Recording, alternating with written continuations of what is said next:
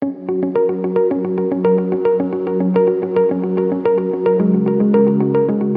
众朋友，大家好，欢迎收听南方家园小客厅，我是企划。那我们今天继续来聊我的流行音乐病和熊杰的故事。然后我们今天很荣幸邀请到另外一位来宾，他也是在野火乐集里面担任很重要的角色。他不只是一个歌手，还是许多活动的策划跟呃制作的人。那我们欢迎来自台东南王部落的卑南族歌手陈永龙。Hello，齐环你好。因为野火乐集里面其实很大一部分都是制作原住民族的音乐，然后你们也在二零二一年以一个原住民的电音专辑《神游》拿下了美国全球音乐奖嘛的金奖的肯定。嗯、那我们还今天就先从两位最一开始是怎么认识的来聊起来，就熊姐跟永龙一开始是怎么认识、开启这段合作关系的呢？很早我就认识熊姐了，因为那个时候其实我是纪晓君的 band members。对，所以其实，在熊姐那时候还在主流唱片公司的时候，我们就认识了，我们就一起演出嘛。应该是说，他本身就是小军的舅舅们。嗯，对对，小军那时候的 band members 都是家人。嗯，对，所以我们就是家人的一个一个一个表演模式，包含录音都是我们这些人。对，那当然制作人是杰任啦。可所以那些人对，那那个时候就认识熊杰。嗯，其实我原本最开始是想要跟熊姐说，熊姐，我想要进唱片公司工作，对不对？然后他那时候在悠人神谷。哦，OK，对，所以是因为这样子的一个机缘，就跟熊姐认识了。那其实我自己那时候还在剧场工作，嗯，是当兵退伍了之后，那野火乐集就开始成立嘛。对，那时候，嗯，那也需要有一个多了多需要也刚好有一个职缺是可以进去。公司工作的，对，所以其实我开始进到这个野火，就一直都是在做幕后的事情。对，真正出专辑是比较后来的事情。嗯嗯，那时候早期我在我是在魔岩唱片公司的时候做纪晓君这个专辑，认识了永隆这批难忘的好声音们。然后永隆就很怪，他的没事就会来我办公室里面坐在。呃，那边聊天或者听我讲电话。那时候你是一个有沙发的录音，你，你有沙发的办公室吗？对，然后你就会觉得说，呃，这个年轻人很阳光，很大方，那他很靠近你，你不会觉得有违和感吗？嗯，所以那每次的表演都有他的时候，就非常的怎么讲，我们就处处的很像家人了。嗯嗯嗯。那后来等到。这个野火成立之后呢，他刚好可以，就是前面已经他大概都知道我们在做什么了。那他也是有负责音乐的上面的工作，所以永龙在进来以后，我大概说服了他两三年吧，他才开始出愿意出专辑。哦，所以永龙一开始是不想要唱歌的吗？嗯、还是他不想？我们那个时候好像是因为在野火成立之初做了很多活动，那最主要的活动就是每年办的元浪潮音乐节。那元浪潮音乐节其实是很多音乐人的集合，然后是在台北的各个角落唱歌。嗯，那时候还兴不还称不上有一个大舞台，所以公园也可以办活动啊，然后食堂也可以，食堂也可以办办活动，嗯、或者是哪个广场。嗯、那原浪潮音乐节刚开始的这样子的一个结合是，大家都不要有压力，因为大家都没知名度，但是大家都爱唱歌。嗯，这些音乐人呢，一个人两三首歌，嗯，然后。谁会弹吉他，那你就负责帮谁伴奏。那我那时候，诶，我会打鼓，所以我从小军建年的专辑开始，我就开始一直打鼓和声，所以呢，变成是一个。呃，很很有机的一个音乐模式，嗯，对，那里面的人就出现蛮有趣的一些人啊，陈永龙啊，以利高路啊，舒、嗯、米恩，图腾乐桑布伊，桑布伊啊，浩恩佳佳，哦，所以他们那时候就是已经在那那边，那个时候就是这个活、哦、野火家族。野火家族的这个活动，然后呢，原浪潮音乐节，对，就邀集了大家来一起做这样的表演，流动型的表演，嗯嗯嗯、对，那。其实琼姐就说：“那我们来出一张合集好了。这些人的现场录音其实都很厉害，真的都很好。对，从这么多好几场的这个节目当中选出大家的很棒的音乐，嗯、对，所以每个人就有一两首歌。对我来说，可能对那时候对大家来说都没有压力。嗯嗯，对，因为我们就做两首歌嘛，而且我们现场表演完了之后，哎、嗯，熊姐，你觉得我们的录音很好，是不是？那就 那就做合集也没问题呀、啊。对，可是真正要进到录音室唱歌，真的就是好几年之后，那熊姐、嗯、熊姐还不时的在呃说服我说，怎么样来做一张专辑好不好？你在你这个时候赶快出，趁你现在。还算好看的时候，赶快出。那是你自己讲的吧？你后来的解释是说，趁你自己脸还小的时候，对，趁我自己脸还小小的时候，这拍照还好看的时候，赶快出。应该是呃，其实永隆在优剧场的时候呢，他其实碰过李泰祥老师，嗯哼，那李老师就非常喜欢他的声音。那个时候，其实你说呃，元朗场音乐节已经有很多歌手都是唱原住民歌曲了。嗯他们把家乡的歌带来城市，也掀起了一个呃浪花。但是呢，我一直觉得，呃，在所谓的音乐这件事情里面，我们自己不要去区隔，说啊，我是原住民音乐，我是什么音乐，我是民谣，我是什么？我觉得这些东西真的不重要。嗯，听到我耳朵里面的是家就是家了。然后那时候也因为永龙的声音受过李李泰祥老师的青睐。我就觉得说，你要不要再诠释李老师的经典作品？因为我觉得经典永远不败。嗯，然后呢，李老师其实都是女弟子传唱他的歌曲，对，没有一个男生来唱，所以才会有了第一张永龙的专辑《日光雨中》。嗯、这张专辑其实想很久啊，对不对？嗯，想很久，对啊，不是他想很久，我没有想很久。那你那个时候为什么会觉得我就可以唱这些歌？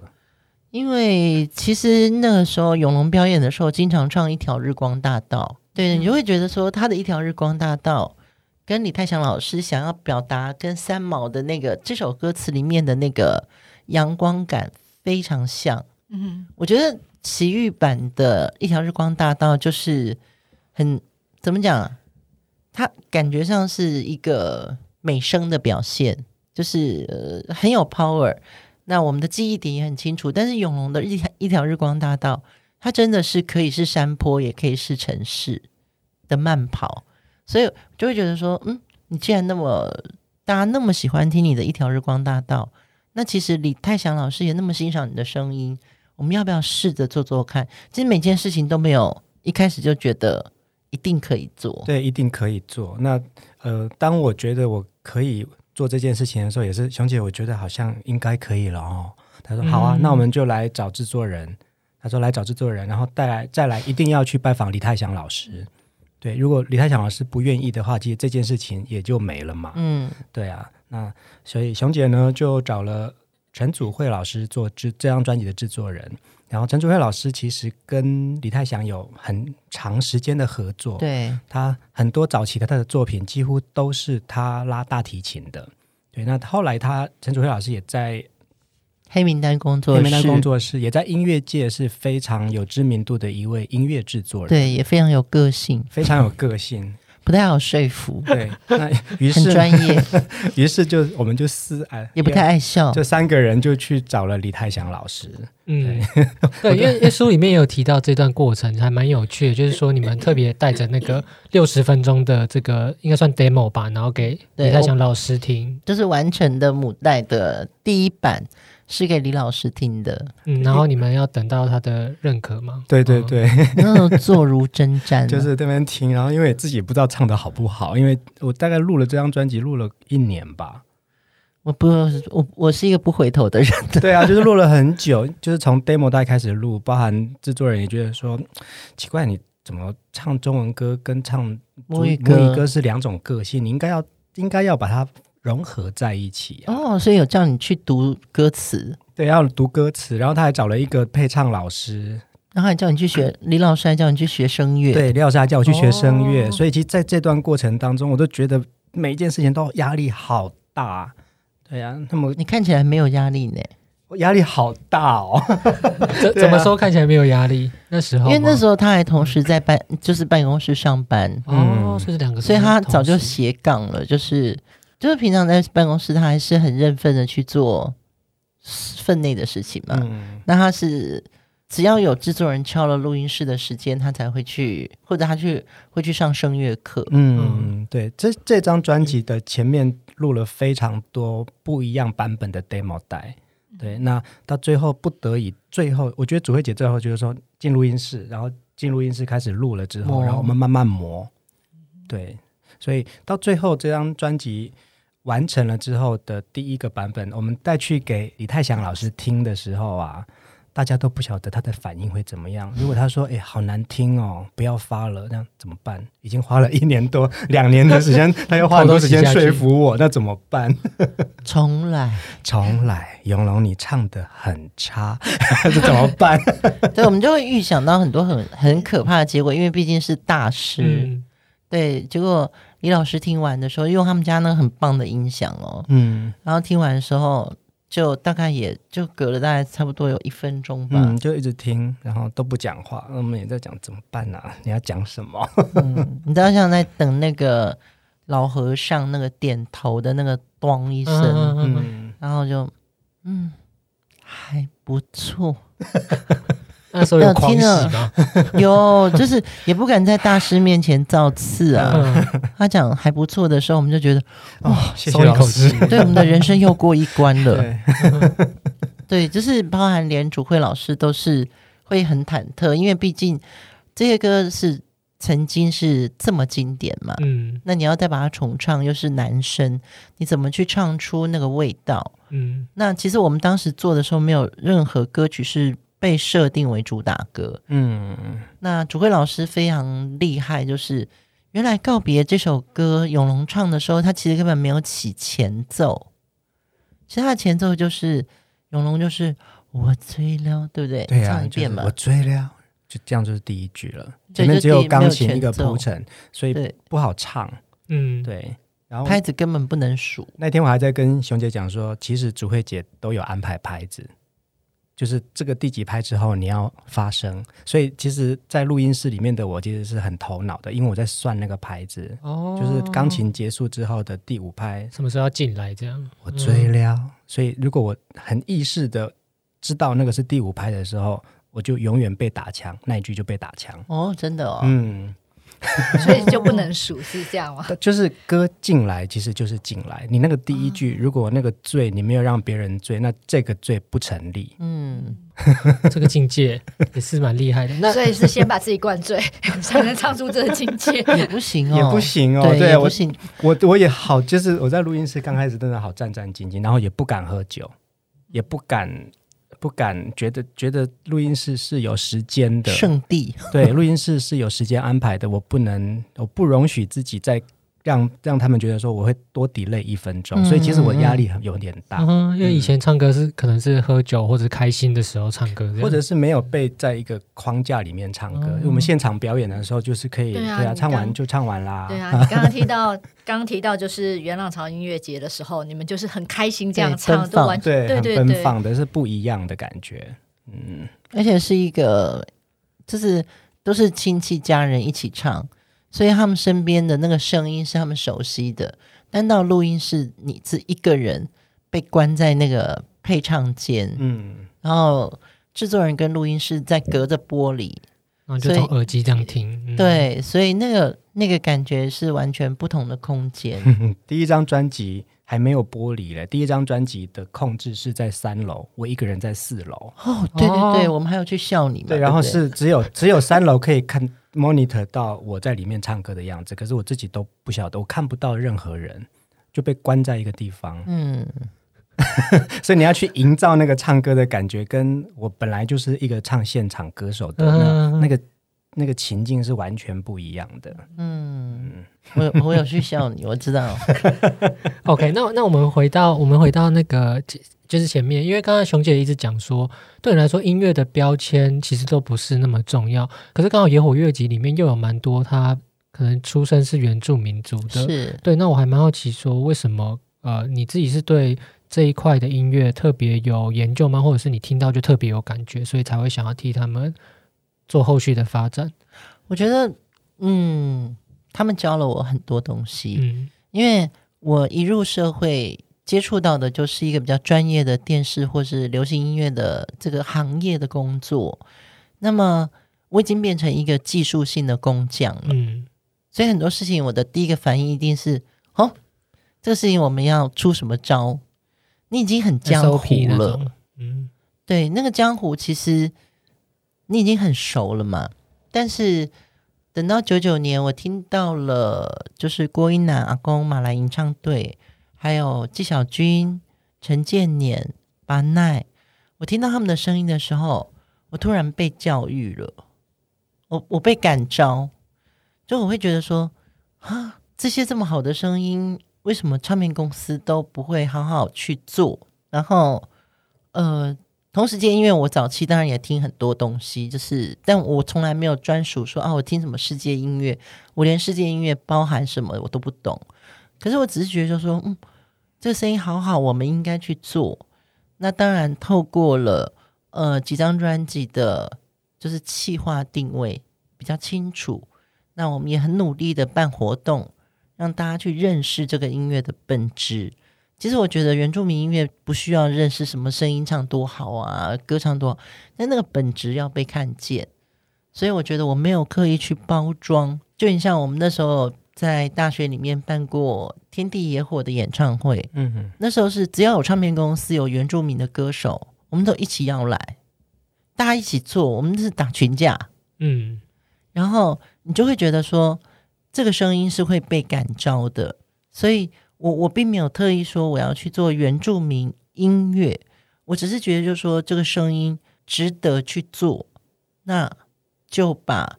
他们的本质留住，但是我可能会告诉歌手说，如果你出专辑的话，可能在呃面对媒体或者说是面对一些呃拍照这些事情上，需要在平常呢，你再多加一点点这个包装，呃，慢慢引导他们。对，但是当然他们擅长的。是原住民的那样子的一个民谣唱法的时候，我觉得就是要让他做自己。嗯，永龙有想要补充吗？嗯，我觉得在野火工作啊，这么长时间下来啊，可能前半期有很多是原住民的音乐人，其实在每个阶段都在转，嗯、就是说他可能从活动本身找到这些好声音，好声音其实他能够成为一个艺人 artist 的条件，其实那个就是比较。理性跟头脑的，所以其实你说前十年或后二后十年的这二十年下来啊，其实野火一直在转，转怎么样子可以透过一些呃跟音乐相关的事情再去做我们自己的尝试，嗯，所以呢呃开始这制作纪录片，开始呃在呃找。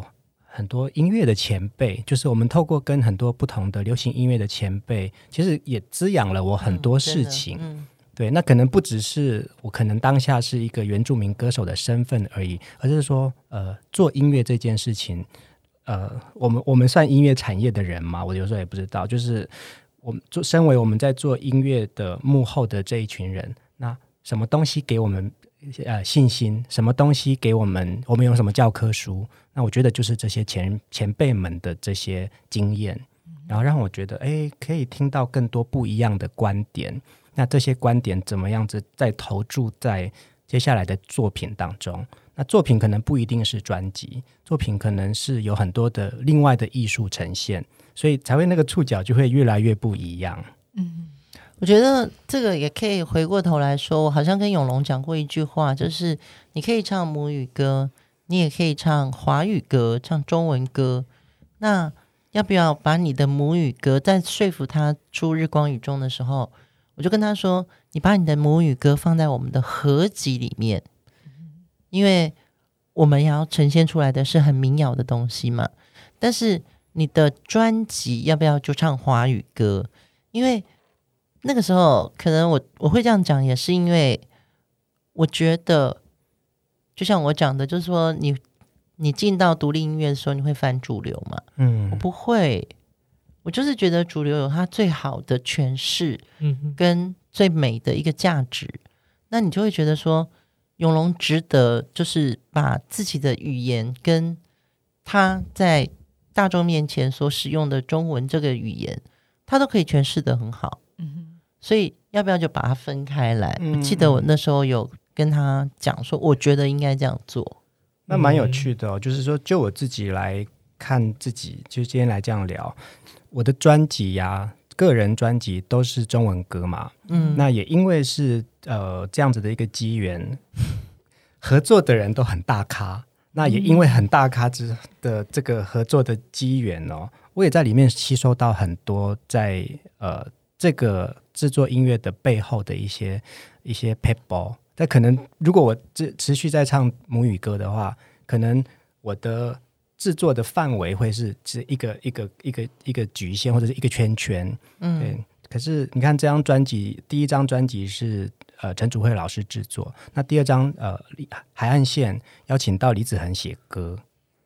对，那这首歌其实他也进来录音室配唱，他告诉你说：“永龙，你唱唱就对了。”对，也是陈祖慧制作，但是。祖慧老师就是也让李子恒来教唱，对，因为那主打歌是李老师写的。对，那那个我记得在很多时候在录音室里面的一些学习呀、啊。第三张专辑，呃，李子恒老师制作，那邀请陈小霞来写歌，陈小霞给她写了，熊姐先写词，然后让终于得到熊小霞姐的认可，说好了，我来写这首歌好了。嗯，中间还有一个。出完第二张的时候，我问他说：“哎，永龙，如果你有机会出第三张的话，你希望找谁来做你的专辑？因为我们也是一路一路在摸索嘛。”然后，嗯，他就回个头三十秒跟我讲说：“陈小霞。”然后讲完的时候，我就跟他说：“你下辈子吧。下辈子吧”怎么可能？对不对？这种我真的就是顶撞他回去 说：“你下辈子吧。”你不是。对，还要爆料，你不是明星，我不是大公司，下辈子吧。因为那时候陈小霞是都是写这个陈奕迅啊，什么这些歌手超级大牌嘛，嗯、我们什么嘛？可是其实那个时候第三张专辑的时候，李老师看到我写那个词，因为那真的是一个比较真实的故事背景。然后李老师又突然说，因为李老师还不知道永龙很仰慕这个陈小霞老师。然后他还说：“嗯，我觉得你这个词好适合小霞写。”然后我心里想说：“嗯、哇，对我心里想说，你的小霞是那个小霞吗？另外一个吗？就真的是陈小霞。而且陈小霞老师就是看了那个词之后，他就说：‘嗯，我有感觉。’而那一刻，我真的觉得，你知道吗？人真的要有很多正能量，而且就一直往那边想，你的希望就会达到。嗯、对，在此之前，其实我们是。”仰慕陈小霞，但是我们啊、呃、从来不认识，后来变成很好的朋友，甚至到后来，这张这首歌叫《沙粒》嘛，嗯、沙粒的配唱，小霞老师也来录音室，嗯、对，他就跟我们分跟我分享说，你唱的很好啦，但是我这边来跟你分享的是，我很多人歌手都希望我去配唱，因为他写的曲，他写的旋律，他很知道怎么样子在这个旋律里面放这个字。所以，所以其实对我来说，更重要的是我怎么样子可以从这些前辈们当中找到一个呃最大的收获。哎，你就从这些前辈们吸收各种养分，对呀，因为他们各个的累积几十年的经历，嗯，对。而且我那个时候他在配唱间，我在外面的那个控制室嘛，我就会听到那个陈小霞跟李子恩老师讲说：“我还讲哦。”这样的给他杀之类的，嗯，对，就是因为在幕后，大家的那个讲话的术语就会比较清楚嘛。就是说，你这个字的时候，就叫他推用力一点，推用力一点。对，然后李老师就会透过麦克风跟永龙说：“永龙来，我们这个字哦，你可能在转音的时候，你这个地方的力气，你就再推出去。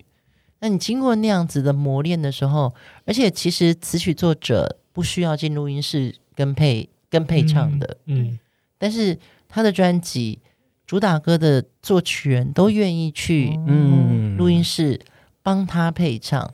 我觉得这个东西真的是野火，我觉得是野火这样一个近人情的一个单位哦。所有的制作人都很愿意助我们一臂之力，嗯。对，所以其实，在制作专辑也好，后来接下来的呃，从拍摄纪录片啊，或者是办音乐活动这件事情啊，可能就已经不只是一张 album 的概念了，而是说怎么样子把这些呃这把火，这个音乐精神，再用不同的表现方式表现出来给大家。嗯嗯嗯。谈到这边的话，那野火之后跟永龙自己这边，可能之后会有什么规划？因为刚刚说也不一定要出专辑，可能一个单曲或一个小小的活动，对你们来说也都是很大的进展。但不知道。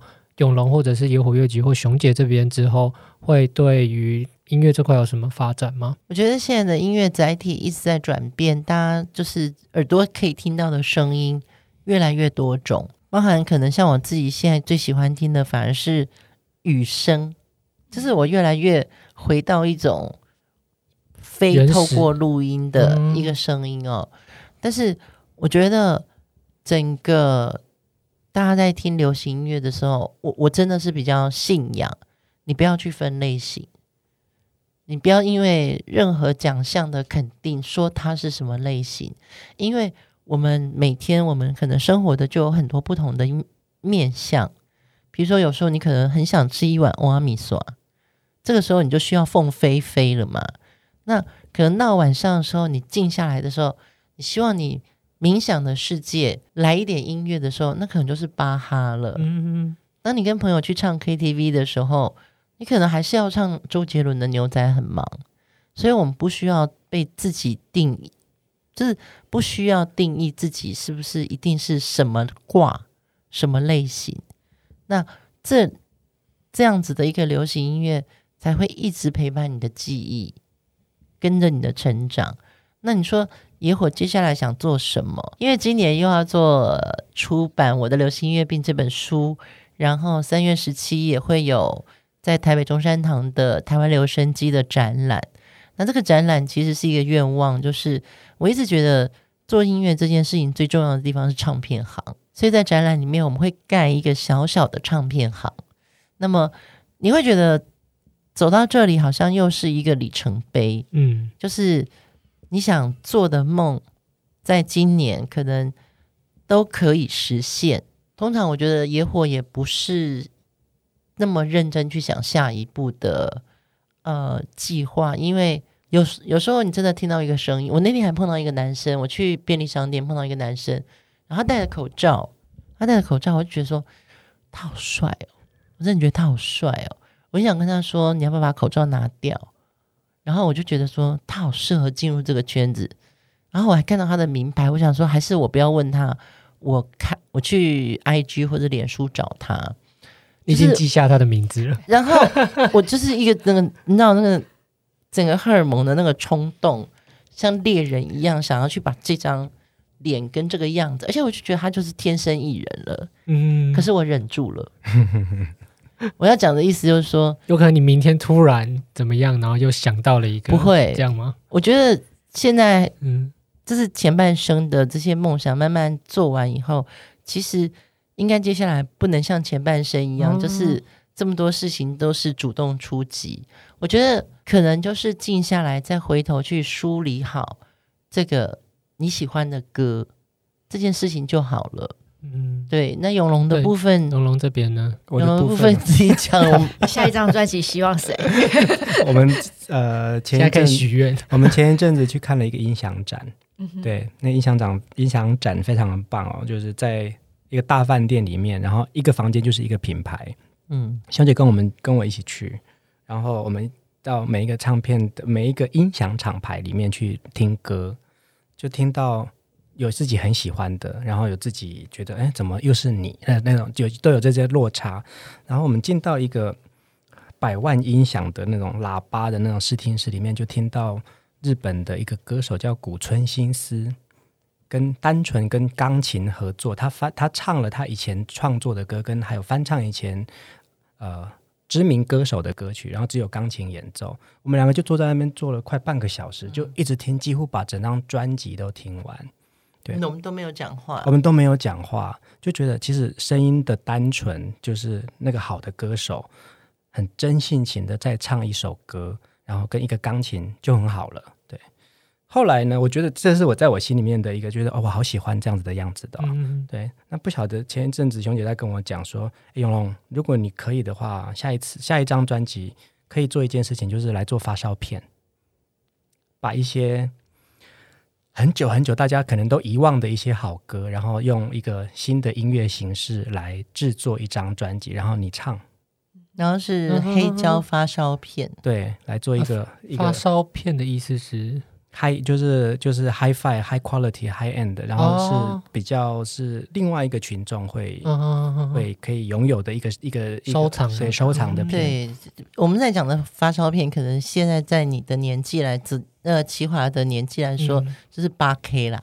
哦，OK OK，对，就是八 K，对对。Okay 对，就是哎，好像也不错哦。就是从这个地方去想，嗯、有一个有一个这样子的小小的苗子啦，在想。嗯、但是你说真正有没有往那个方向去走？野火有好多事情在做。现在那个，它就是发想、酝酿，然后发酵。对，那。就是没有其实没有行程表的，嗯，自己就是自然而然，时间到的时候，对，时间到，像这张专辑就是日光，对，时间到了它就会出现了。对，我觉得这是比较美的一个过程，就是你会一直让它发酵，然后甚至于我我那天还在跟永龙说，哎，对，然后你有一张专辑，我们还收了《叫我如何不想他》，嗯，收了这首歌之后，因为它比较文学性，大家还可以在 KTV 唱到这首歌，对啊。哦所以我觉得我们一直在做一种不可能，就是说，我记得那时候 KTV 还说，哎，这首歌的作词者是元任赵元任，赵元任，刘半农赵元任，刘半农赵元任。我要去找到他们原来第一版的词，去核对这个，因为要进到 KTV，其实如果你是流行歌是没有问题的，可是如果你是文学性的这种，而且是有一个就是诗集做参考的话，那很难。